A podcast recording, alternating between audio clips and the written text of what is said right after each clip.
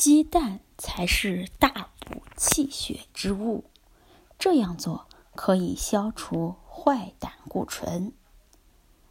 我们都知道，鸡蛋的营养成分十分丰富，一个鸡蛋含蛋白质七克，产生热能八十二千卡，营养的利用率高达百分之九十八以上，其中钙、磷、铁。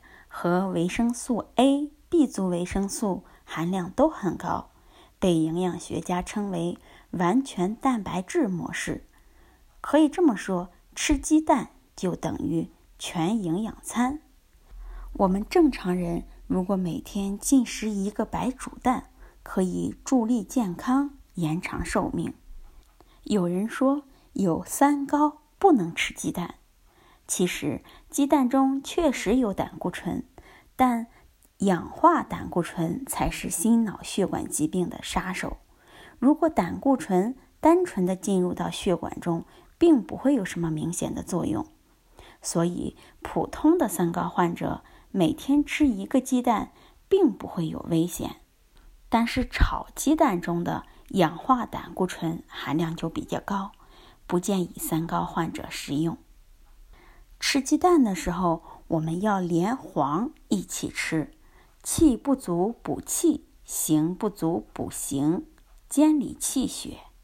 那煮鸡蛋几分钟最好呢？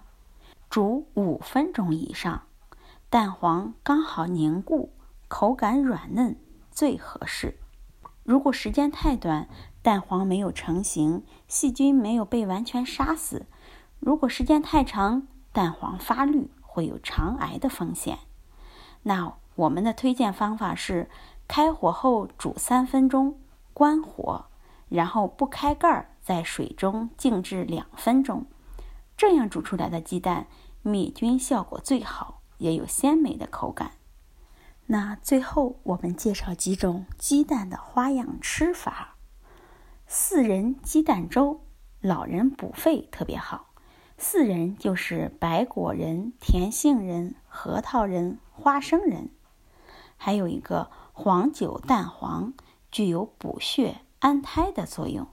还可以做鸡蛋羹、香椿鸡蛋饼。